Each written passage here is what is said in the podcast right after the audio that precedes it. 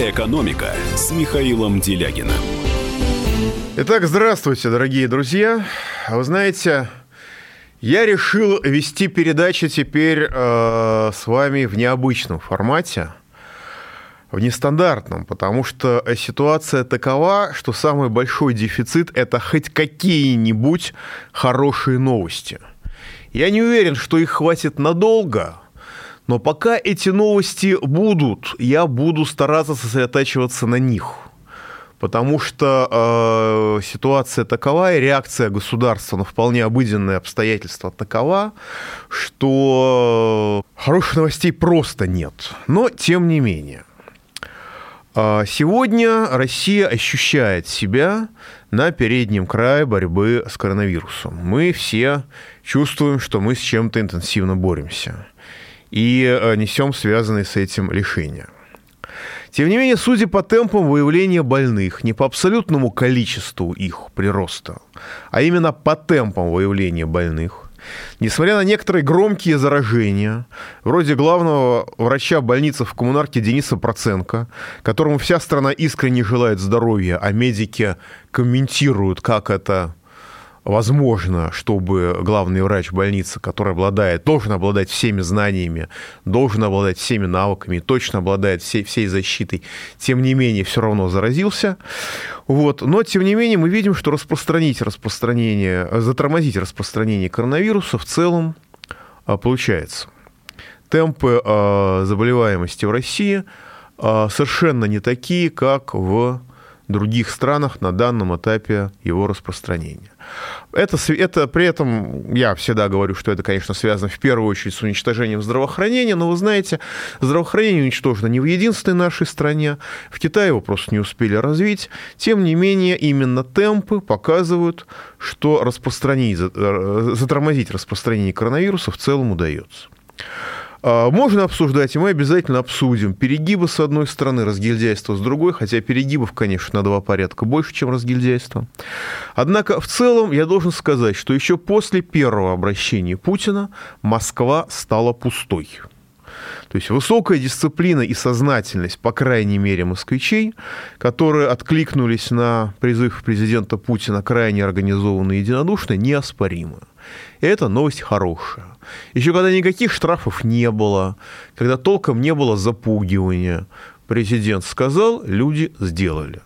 Я думаю, в этом одна из причин того, что у нас не вводится комендантский час, и в этом причина того, что количество заболевших и даже возможное количество заболевших таково, что вводить карантин просто нельзя. Нет никаких для этого оснований. А, идет форсированное строительство новой больницы, новой инфекционной больницы. Это очевидный трудовой административный подвиг. Людям, которые говорят, что к тому времени, когда она будет построена, а, риски коронавируса снизятся, стоит обратить внимание на то, что у нас в целом разрушена система здравоохранения. А нашу систему здравоохранения старательно приводили к уровню 1913 года, шла декоммунизация. Поэтому больница всегда пригодится. Фокусировка общественного внимания на строительстве новой больницы вполне оправдана, потому что риски столичного мегаполиса, как по-прежнему главного транспортного узла страны, объективно максимальны. Как это всегда бывает при масштабных проблемах общества, которые требуют форсированной концентрации усилий, а снова возникла острая потребность в армии, как в ее человеческих и материальных ресурсах, так и в армейском качестве управления. Я напомню, что в западных корпорациях во всех приличных западных корпорациях один заместитель руководителя обязательно отставной военный. Не потому, что это способ лоббирования, не потому, что это способ задобрить будущих заказчиков, задобрить армию. Нет, даже в самых гражданских один отставной военный просто потому, что армейский тип мышления, армейский тип командования в критических обстоятельствах абсолютно незаменим. У нас сейчас ситуация, естественно, крайне далека от критической, но через месяц мы к ней будем сильно ближе, чем сейчас. Но, тем не менее, э, в армейском качестве управления совершенно ясно, наше государство нуждается. Мы об этом обсудим подробнее. Но, оператив... ну, по крайней мере, мы видим, что сейчас армия возводит, причем оперативно, 16 инфекционных центров, центров по всей стране. Как представляется, создание этих центров, которые в первую очередь медицинские, способны в сжатые сроки практически нейтрализовать в соответствующей сфере основные последствия оптимизации медицины. А оперативное использование ресурсов войск химической и биологической защиты может в основном сделать это прямо сейчас. Не стоит забывать и о личном составе вооруженных сил, который может стать неоценимым ресурсом при возможном расширении карантинных мер. Наша группировка военных медиков в Италии стала убедительным послом мира и достойным примером для разрушающегося Евросоюза. Я напомню, что а, Польша отказалась пропустить нашу гуманитарную поддержку Италии над своим воздушным пространством, в результате чего пришлось облетать причем облетать очень сильно и серьезно, потому что мы не можем лететь над Украиной, мы не можем лететь над Польшей. И это практически карантинный кордон против нас. А как в 20-е годы, пришлось облетать а, через Черное море. А, но одичалая бюрократия Евросоюза способна только на оскорбление в адрес даже искренней помощи, что уже вызвало отказ от этой помощи, например, со стороны китайской Huawei. Люди, которые говорят, что не нужно помогать итальянцам, потому что они все равно введут против нас санкции, и как истинные европейцы все равно будут нас ненавидеть, а, да, конечно, но там имеет место реально достаточно большая заболеваемость, и я думаю, что помимо гуманитарной помощи, а, как бы эту разновидность вируса изучают на месте, потому что в крупные города России он пришел, как официально считается, из Италии. Но, тем не менее, если по итогам коронавирусного кризиса международные отношения будут переформатированы с большим учетом самоочевидных требований разума, в этом будет очевидная заслуга российского Минобороны и в целом российской армии. Мы снова увидели в эти дни, надеюсь, что увидим и в российских городах, надеюсь, что увидим и на в сфере государственного управления, но пока мы видим в сфере медицины, что в России есть современная мобильная эффективная армия, которая готова к испытанию сложными ситуациями и которая стремительно, как положено, реагирует на кризисы, которые обыденное сознание даже не может вообразить. При этом мы все понимаем, что могло быть совершенно иначе. Еще меньше полутора десятилетий назад вооруженные силы продолжали деградировать и находились в застарелом упадке. А грузинскую войну 2008 года я разбирал тщательно, и я никому из гражданских людей с результатами этого анализа не делился, потому что это было страшно. Несмотря на героизм, несмотря на успех, на, на все остальное. А сегодняшняя эффективность вооруженных сил э, – наглядный результат последовательной комплексной модернизации, которую без особого шума проводит нынешнее руководство Минобороны. Достаточно сказать, что доля современного вооружения в прошлом году доведена до более чем 68% и достигнет требуемых 70%. Принципиально важно, что модернизация армии идет не только без роста оборонных расходов бюджета, но даже при снижении этих расходов. На фоне растущих, расходов воен... Воен... растущих военных расходов далеко не только Соединенных Штатов Америки, но и многих других стран. В 2018 году Россия была по военным расходам на седьмом месте в мире, в 2019 на восьмом, в 2020 будет на девятом. При этом боеспособность армии непрерывно увеличивается. И это, на мой взгляд, важнейший показатель эффективности. Сейчас на должном уровне находятся все компоненты армии, включая так остро необходимые сегодня военные медики, военные медики и строители. Достаточно сказать, что за последние 7 лет заболеваемость в армии снизилась на четверть. В прошлом году углубленное медицинское обследование охватило 99% военнослужащих. Давайте сравним с состоянием медицины на гражданке, где в многих регионах врачей просто нет, не осталось физически скажем, не самый бедный Алтайский край, мне объяснили, что в сельской местности а, обеспеченность врачами 28%. Сравните с 99% в армии, я думаю, что будет и 100%. Применение мобильных медицинских модулей спасло более 1300 жизней. Мне хотелось бы узнать, сколько из них военнослужащие, а сколько гражданские, потому что армия помогает гражданам нашей страны в чрезвычайной ситуации. А судя по положению в здравоохранении и до этого коронавирусного кризиса усилиями правительства, в общем-то, сложно оценить иначе, как, чем как чрезвычайную ситуацию. В настоящее время на должном уровне находятся все компоненты армии, вклю... Ну и э, добавим, что из необходимых армии до 30 года э, 140 лечебных учреждений э, осталось построить всего-навсего 23. Причем осталось построить 23 так, что 9 из них будет введено в строй уже в этом, в 2020 году. В целом, с 2017 года армия вводит в строй более 3,5 тысяч зданий и сооружений в год, в том числе абсолютно лютых арктических условиях. В армии расширяется социальное обеспечение. Вот э, для нас с вами оно неуклонно сворачивается, а в армии оно расширяется. Число офицеров, которые стоят в очереди на получение постоянного жилья, за несколько лет сокращено вдвое, со 100 до 50 тысяч человек. За 2019 год постоянным жильем обеспечено почти 7 тысяч военнослужащих. А служебные квартиры только в прошлом году получили более 30 тысяч военнослужащих. При этом темп формирования специализированного жилого фонда вырос более чем в пятеро. За последние два года в Москве полностью решен вопрос об обеспечении служебным жильем слушателей военных вузов. Полностью решена проблема так называемых военнослужащих, находящихся в распоряжении до получения жилья. А еще пять лет назад их было 61 тысяча. Давайте сравним, как обстоит дело с обеспечением жильем нас с вами, как обстоит дело, по сути дела, с организацией жилищного кризиса в масштабах всей страны. Пауза будет короткой, не переключайтесь. Экономика. Как дела, Россия? Ватсап-страна! Это то, что обсуждается и то, что волнует. Это ваши сообщения в прямом эфире, в том числе и голосовые. Каждый день с 11 до 15 часов с Михаилом Антоновым. Эфир открыт для всех. Включайтесь. Радио «Комсомольская правда». Радио про настоящее. «Экономика» с Михаилом Делягиным. Ну, просто, понимаете, я не могу на фоне того разрушения, которое происходит сейчас в стране, не говорить о том созидании, которое идет в армии, потому что контраст разительный.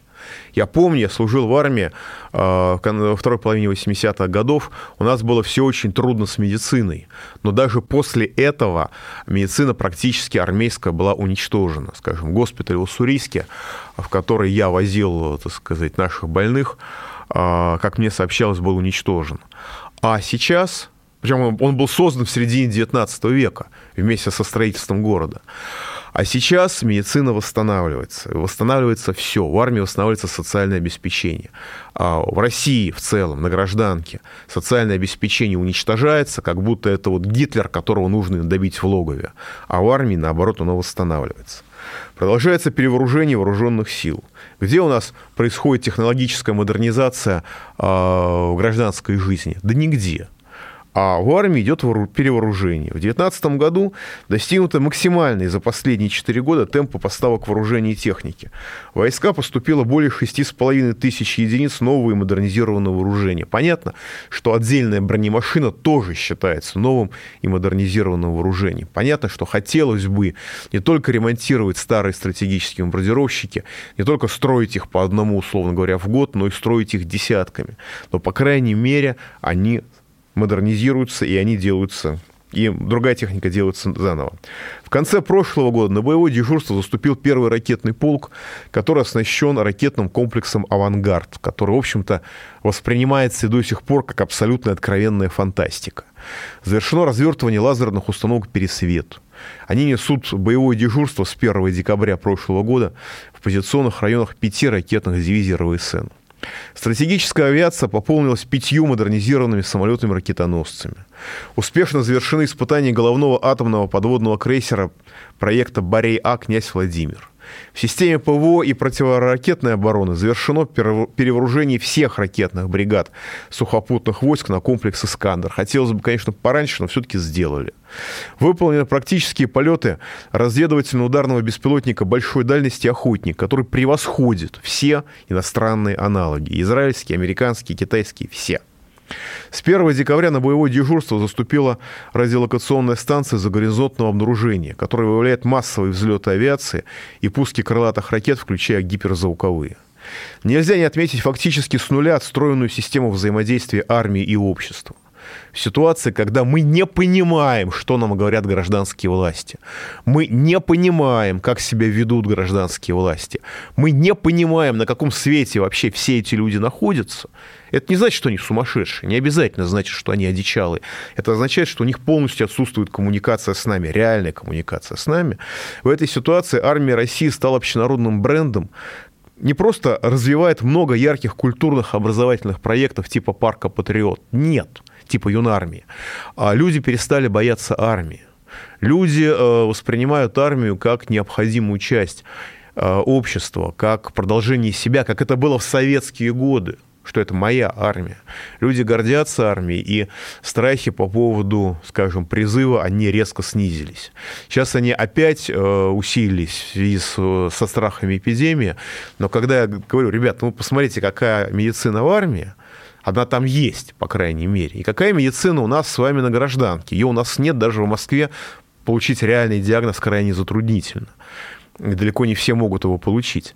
А, и когда это говоришь, э, люди не воспринимают это как какую-то пропаганду. Люди говорят, ну да, конечно, конечно, в армии все есть. То, что уничтожено на гражданке. А другое дело, что там скученность может быть на призывном пункте. Это да, это проблема, но сейчас все отложили. Так что в общем-то, э, армия показывает адекватность реакции на те или иные вызовы, пусть даже приходящие из гражданки. А, очень много было разговоров по поводу того, что в парке Патриот построен храм а, очень дорогой, э, на, в который, может, в который гражданский человек не, не всегда сможет прийти. Но выяснилось, что он построен на, на пожертвовании бизнеса, это не государственные деньги. А, прошла реконструкция в Кронштадте, расширяется практика работы с молодежью, проводятся э, шоу-проекты, как, такие как танковый биатлон, ежегодная выставка армии. Э, Все это вызывает большой интерес и, в общем, продолжает повышать имидж военнослужащих. В итоге высокий престиж офицерского корпуса фактически вернулся, как это и должно быть в нормальном государстве. То есть, по сути дела, всего за несколько лет в нашей стране появились принципиально новые, все еще для общества непривычные вооруженные силы, которые надежно способны обеспечить безопасное проведение комплексной модернизации экономики и общества практически в любых, сколь угодно, турбулентных международных условиях. Осталось обеспечить эту самую модернизацию, коллеги. Армия может обеспечивать модернизацию только самой армии. Обеспечивать модернизацию общества она не может и не будет модернизацию общества должны обеспечивать мы с вами, и мы с вами от армии в этом чудовищно отстаем. При этом нельзя сказать, что вся страна работает на армию, как во время войны. Отнюдь нет. Вся страна очень хочет работать на армию, потому что мы видим, что там, где есть реальное производство, там, где оно сохраняется, там, где есть реальная модернизация, как правило, это то, что или работает на армию, или связано с армией. Вся страна хочет работать на армию, но не получается – нужно работать на себе. Более того, сегодня армия закрывает пробелы в гражданских отраслях, что тоже понятно в условиях кризиса и пиковых нагрузок, которым никто ну, предполагается, что никто не может быть готов, кроме армии, хотя, вообще-то говоря, есть и Министерство по делам чрезвычайных ситуаций, много-много много всего остального. Но, тем не менее, реально приходится закрывать дыры армии. Почему я так об этом подробно говорю? Потому что в условиях всеобщего развала, всеобщей дискредитации, всеобщей неадекватности, когда власти реагируют как курица с отрубленной головой, который бегает по двору и при этом еще и кудахтать умудряется. Но смысл от ее действий примерно столько же, как от курицы с отрубленной головой. В этой ситуации мы видим армейскую систему управления, которая реально решает очень многие задачи. Я не удивлюсь, если вот эти вот респираторы, в которых стоят у нас сейчас и Росгвардия, и милиция, и все остальные, что эти респираторы на самом деле с армейских складов. Хотя, может быть, из собственных складов МВД, конечно, тоже такое можно предположить. Ну, на этом, дорогие друзья, хорошие новости заканчиваются, потому что все остальное, что можно обсуждать в связи с происходящими событиями, это больше напоминает рукотворную, тщательно организованную, скрупулезно взлелеянную катастрофу. Вот я провожу опрос в Телеграме. У меня маленький канал в Телеграме. Как вы думаете, что нанесет России больший ущерб? 9% коронавирус – 9% затрудняюсь с ответом. Причем сто, почти столько же людей, сколько веруют в коронавирус, почти столько же, 7% задают вопрос, какой еще коронавирус? Они до сих пор не понимают, что происходит. А 75%, почти 4 тысячи человек проголосовало, 75% говорят, что наибольший ущерб России нанесет не коронавирус, а борьба с ним при помощи тотального домашнего ареста страны. Вот соотношение 75 против 9. Это восприятие общественного мнения.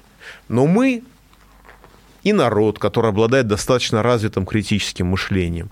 У нас еще есть ошметки советского образования. Кое-где еще учат даже в школах старые педагоги. Не вывели их реформаторы, либералы и оптимизаторы. А, и люди начинают сравнивать. Люди лезут в науку. Вот, скажем, сейчас мои знакомые, которые живут в Германии, во Франции, в Швейцарии, на перегонки присылают мне грана научных, э, гранки научных статей, которые выходят сейчас в, э, в широком обсуждении в Европе, а по которым выясняется, что в Китае уровень, заболева... уровень смертности от коронавируса составил 0,66%. Опять-таки, это китайская статистика, может, правда, может, нет, но 0,66%. Для сравнения, просто для понимания масштабов, каждый год в мире 25 миллионов человек заболевает привычным нам всем ротавирусом. Это вот кишечный грипп. Три дня высокая температура, лютое расстройство желудка. Приходит врач, машет рукой, говорит, ротавирус переживете, просто перележите это время. Не все, не все выживают на самом деле. Смертность от ротавируса в мире от 2,4% до 3,6% по разным оценкам. Но это оценки тоже официальные, научные, конвенциональной медицины, все можно, все, все, что называется, зафиксировано. Вот сравните, от ротавируса 0,66% смертность извините, от коронавируса. Вся истерика, государство уничтожает свои экономики, государство уничтожают свои страны, государство уже разрушили старый единый мир, по сути дела, уже создан, на самом деле, электронный концлагерь, все, все будут его рады приветствовать, а заболев... Смертность от ротавируса, которым мы каждый почти из нас переболел, кто отдыхал в той же самой Турции, да и кто отдыхал в России тоже. И дети страдают больше, в отличие от взрослых, а, в разы больше, от 2,4 до 3,6 процента, повторюсь, процента, то есть в 5 раз или почти в 5 раз выше смертность, в 4-5 раз. При этом никакой ни паники, ничего нет, все к этому привыкли, все нормально. Я понимаю, почему китайцы так отреагировали, потому что в Ухане лаборатория бактериологическая, совместная с французами и с американцами проводили исследования, они просто не знали, что оттуда вырвалось, и вырвалось ли оттуда, насколько я могу судить. То есть страх китайцев понятен. Страх всех остальных можно списать только на высокий авторитет китайцев, что если китайцы что-то делают, значит, это правильно, мы должны делать то же самое, отключив мозг. Пауза будет короткой, не переключайтесь. Экономика ты виноват уж тем, что говоришь по-русски. по-русски. В последнее время случаи притеснения и нападений на национальной почве участились. Прохожие на улице никак не пытались помочь иностранцам и остановить нападавших. Создается образ врага для того, чтобы... Не допустить распространения правды о тех событиях. Что же касается вот бытовой ненависти, то... Я думаю, что, к сожалению, мы еще много что увидим, но нам есть чем ответить. «Национальный вопрос» на радио «Комсомольская правда». По воскресеньям в час дня по московскому времени. «Экономика» с Михаилом Делягиным. Но то, что мы видим сейчас, это какая-то гиперреакция. Многие бизнесы не могли пережить даже первую неделю – формально карантина, на самом не карантин на самом деле, но нет такого юридического термина самоизоляция. Это какой-то бюрократический вылепек. Почему его вводят? Ну, казалось бы, ребят, у вас заболевание. Нормально ввести режим карантина, все все поймут. Но карантин это э, научное понятие, это юридическое понятие. Его можно вводить при определенной уровне эпидемиологической опасности. Уровня эпидемиологической опасности нет уничтожение здравоохранения, когда а, всех больных свозят в несколько точек да, и в этих точках, естественно, воцаряется ад, потому что больше их свозить некуда. И даже классические слова а, э, руководителя департамента здравоохранения Собянинской мэрии, мы все должны их запомнить, мы их должны записать, чтобы они были всегда у нас перед глазами. Фраза звучала примерно так, что койка в инфекционном отделении занята только 180 дней в году. Это недопустимо. Соответственно, все нужно оптимизировать, чтобы койка была занята почти все сутки. Мысль о том, что это не способ зарабатывания денег, что это не бизнес, что это способ спасения жизни, одичалым людям в голову не приходит вообще. Только эти одичалы сидят у себя в руководящих, пози... на руководящих позициях. И, естественно, когда они вводят, так сказать, режим домашнего ареста, продляют его на месяц, по сути дела, а, о том, что будет с людьми, по-моему, их не волнует. Ну, Собянин говорит, 19 900 рублей. А он пробовал в Москве прожить на эти деньги? Это один вопрос. А второй вопрос. Эти деньги могут получить те, кто уже стоит на учете как безработный. Встать на учет. Безраб... Э, люди пишут, что в Москве зарегистрироваться в качестве безработного крайне сложно, почти невозможно. Потому что до начала коронавирусной истерии, извините, это нельзя называть эпидемией, потому что эпидемии нет. А, до начала коронавирусной истерии, до начала режима домашнего ареста, до помещения на всех под домашний арест, даже в этих условиях э, правила были таковы, чтобы зарегистрироваться было практически нельзя. Люди жалуются на это в социальных сетях в массовом порядке. И тем более это нельзя сделать онлайн. И вряд ли это можно будет в массовом порядке сделать потом, когда можно будет попасть в эту там, службу, службу занятости. А, то есть это разговор на сегодняшний день производит впечатление разговора ни о чем вообще. А при этом нужно понимать, что синдромы ротавируса наблюдаются в Америке с августа, извините, синдрома коронавируса, наблюдаются в Америке с августа месяца, наблюдаются в России с октября месяца. Просто у нас уничтожена система здравоохранения де-факто де-факто уничтожена. Как этот врач не набросился на президента с кулаками э, в больнице, я до сих пор понять не могу, если он, конечно, врач. То, что говорят врачи о состоянии нашего здравоохранения, я не могу воспроизвести даже близко к тексту. Там нет ни одного ни матерного слова в адрес руководства нашей страны. Причем самые разные врачи в регионах, и малоквалифицированные, и звездные врачи, фамилии которых у нас с вами на слуху, они все говорят примерно одни и те же слова в адрес руководства страны, которое это сделало. Но тем не менее, несмотря на то, что диагноз ставить некому, я просто фиксирую. Я это говорю, и люди пишут в социальных сетях. И я переболел, и я переболел, и я переболел. И это уже не десятки, это сотни людей, которые рассказывают о том, как они переболели. Я, э, причем синдром у всех, симптом абсолютно одинаковый у всех. Это симптомы коронавирусные. Я человек необщительный. Я э, предпочитаю слушать, а не говорить. Я, э, мне трудно сходиться с людьми. Я предпочитаю писать. Но при этом в моем окружении, совсем небольшом, две семьи, которых я знаю, и э, один известный российский эксперт, который все это переболели с абсолютно лютыми, безумными диагнозами. Как работает наша медицина? У одной, значит, женщины, она пишет в соцсетях мне, открылось кровохарканье. То есть у нее был такой этот сухой кашель, что она кашляла с кровью. И ей врач попытался не выдать больничный бюллетень с формулировкой «А это нормально, вы же кашляете». И когда она говорит, а можно сделать так, чтобы я не кашляла, врач вообще не понял из этих, из оптимизированных, э, что она говорит. Ну, кашляет и кашляет, ну, как бы вы же биомасса, как, какой смысл вас лечить? Вот эта ситуация, которую привели дело не, не только какие-то там либералы, не только какие-то там реформаторы, это правительство и это руководство страны. И сейчас они заняты, как я понимаю, уничтожением бизнеса. Потому что, понимаете, а, практически уничтожается сейчас в наших глазах территориальная целостность страны. Каждый губернатор в меру своей истерики, в меру, в меру своей паники, в меру своего безумия имеет право вводить ограничительные мероприятия. То есть единство территориальной целостности страны уже нарушено. Москвич из Москвы выезжает в Брянск, например, и москвич из Москвы понятия не имеет, а его в Брянске посадят на, двух, на двухнедельный карантин или нет. И люди пишут, что уже начали сажать, по крайней мере, в Брянске. Я понимаю, нет проблем.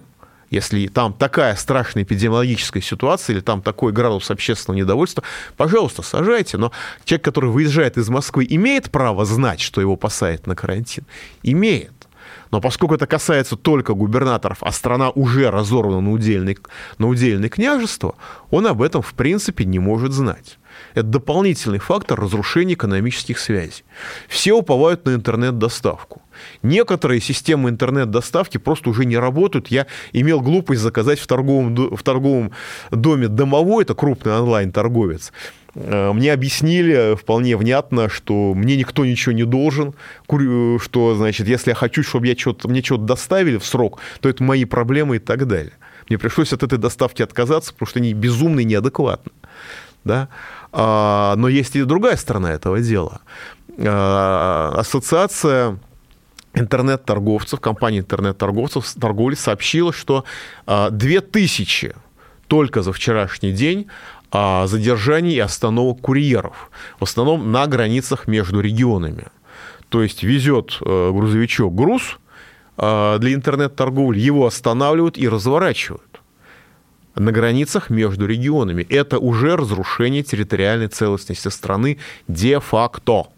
То, а федеральная власть все это устроила и гениально самоустранился. А мы здесь ни при чем, а, мы вообще к этой стране никакого отношения не имеем, но если судить по, так сказать, уровню ответственности, который они демонстрируют.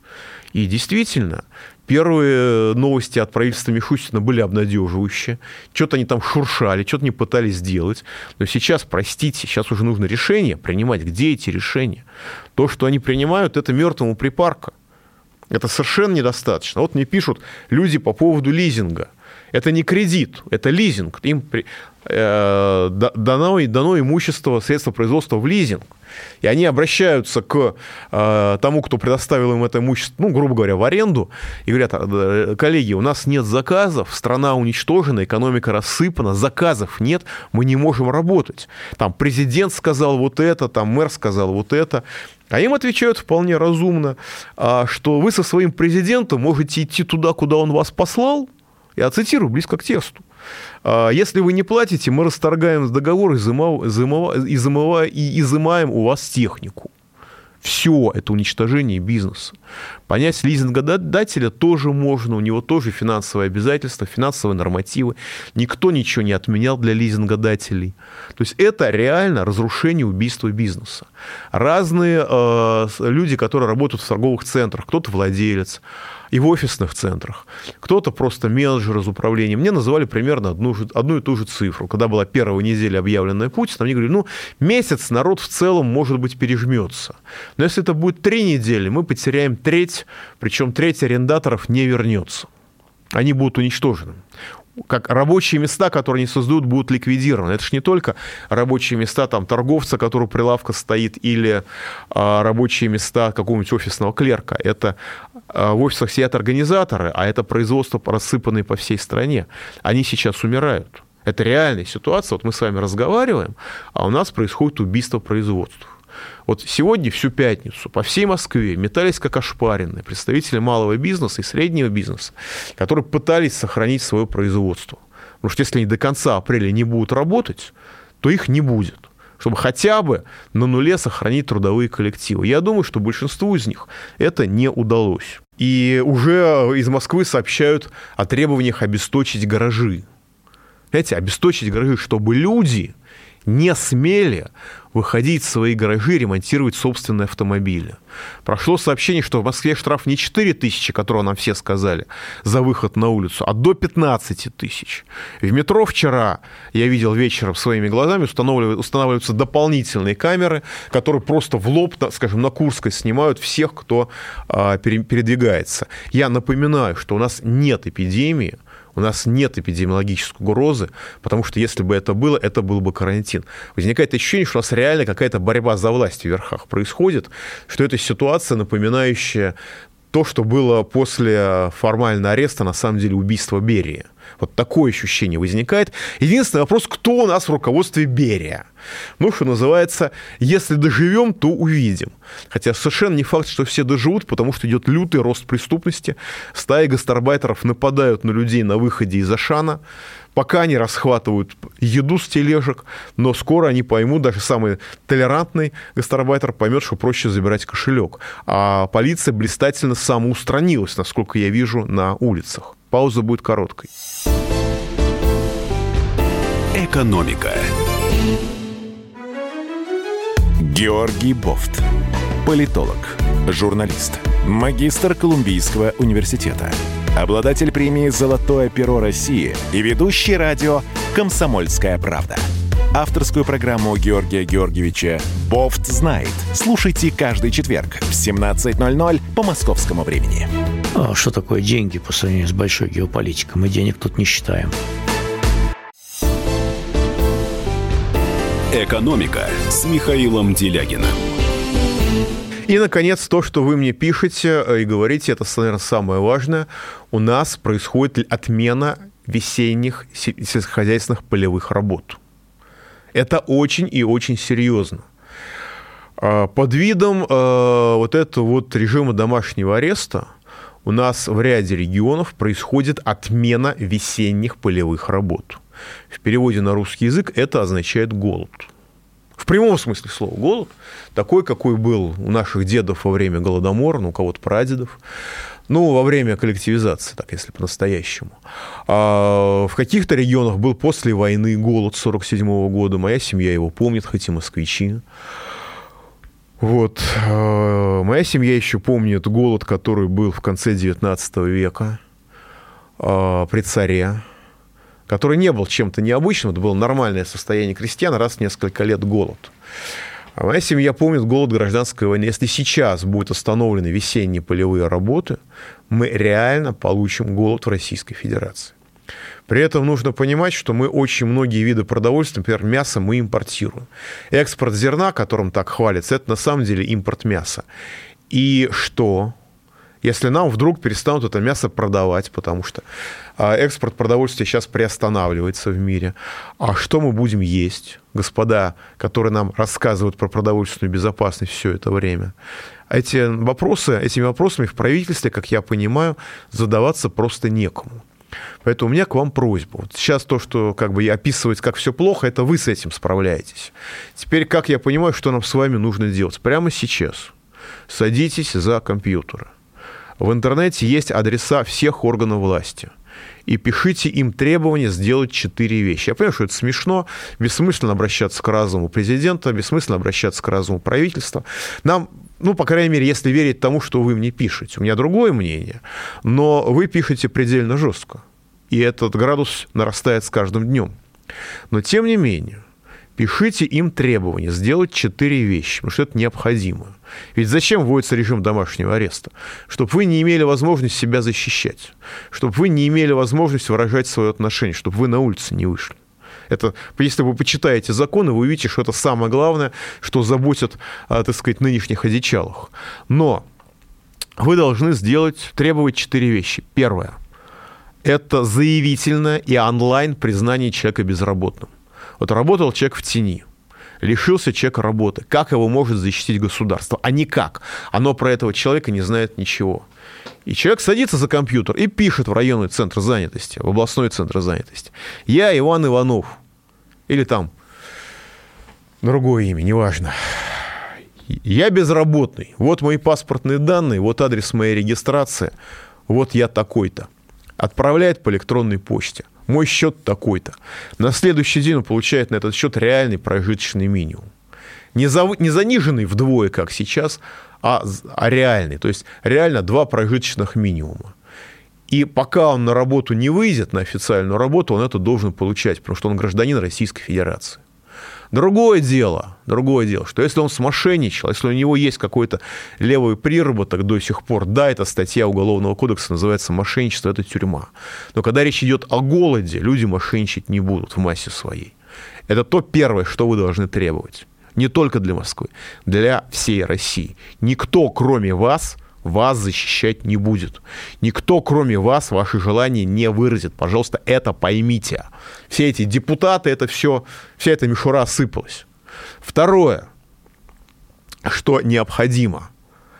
Малый, средний, индивидуальный бизнес, самозанятые, которые зарегистрировались официально, должны автоматически в заявительном порядке получать кредит 20% прошлогоднего оборота, не менее 20% прошлогоднего оборота, не менее чем на год, по ставке не более сегодняшней ставки Банка России, не более 6%. Если они повысят, все равно 6.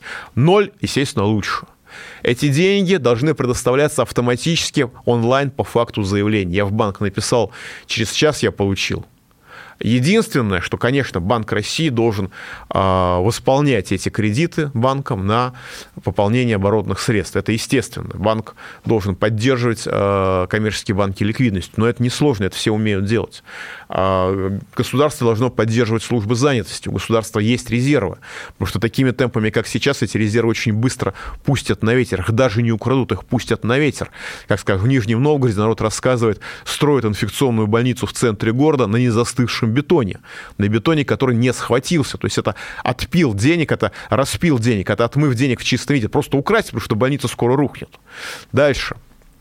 Третья вещь. Необходимо требовать ограничения произвола монополий, чтобы не завышали цены.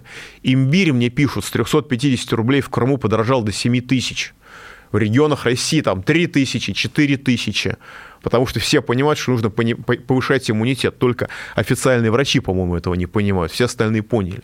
Имбирь подорожал до 20 раз, и во многих местах его уже нету.